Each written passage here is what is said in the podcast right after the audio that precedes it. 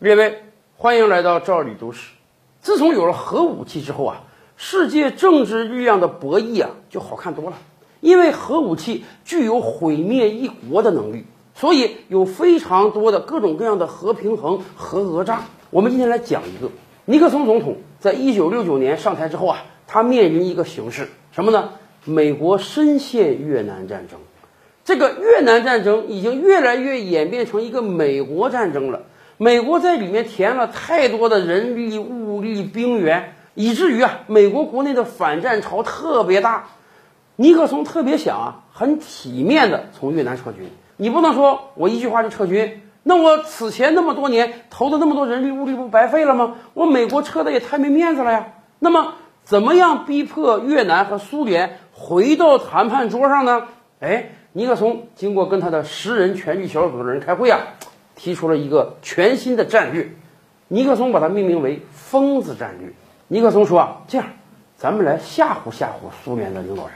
就说我们美国在越南打这个常规战争啊，打不过去了，投了这么多人，打了这么多年，哎，还是没打赢。我美国恼羞成怒了，我们干脆准备动用核武器和平越南啊，直接把越南所有城市化为灰烬，那样美国不就打胜了吗？当然，尼克松也明白这种灭绝人类的罪行，他不可能承担啊，他哪敢真的用核力量去炸毁越南啊？他只是想通过这样一个事情呢。吓一下越南和苏联的领导人，哎，逼迫他们跟美国回到谈判桌上，体面的从越南撤退。这个呢，颇有点类似于勇敢者的游戏，哎，我就是拿大话吓唬你，让你感觉到我有必死的心，所以呢，你这边就得怂，然后跟我谈判。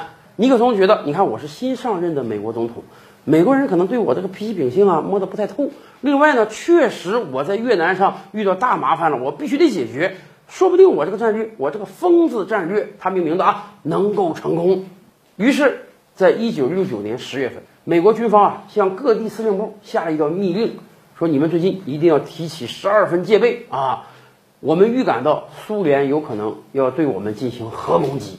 美国也清楚啊，在冷战时代，己方各种各样的动态啊，一定会被苏联侦测到的。他要的就是这种效果。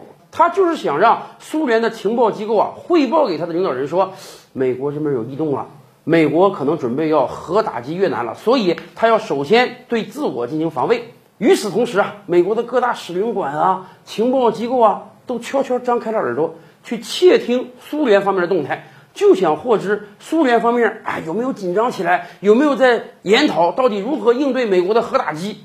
结果过了几天啊，悄无声息啊。什么变化都没有，美国人感觉有点纳闷了。难道苏联不知道我准备核打击了吗？干脆下狠招。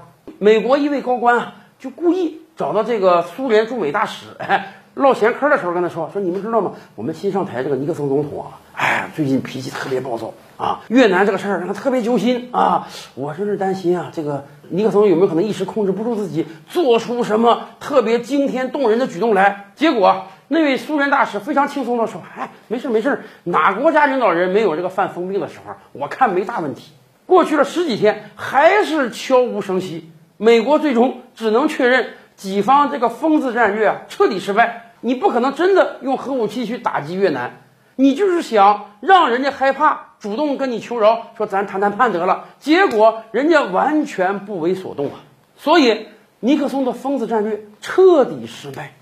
一直到十几年之后啊，才有相关文章披露出来说，尼克松的十人全局小组之中啊，有一个人早年被克格勃下过套。从那个时候开始，克格勃虽然没有彻底策反他，但是美国各种各样的重大战略问题，人家克格勃都一清二楚了。所以苏联领导人是完全知道你要干什么，然后像看猴戏一样看着美国在自说自话呢。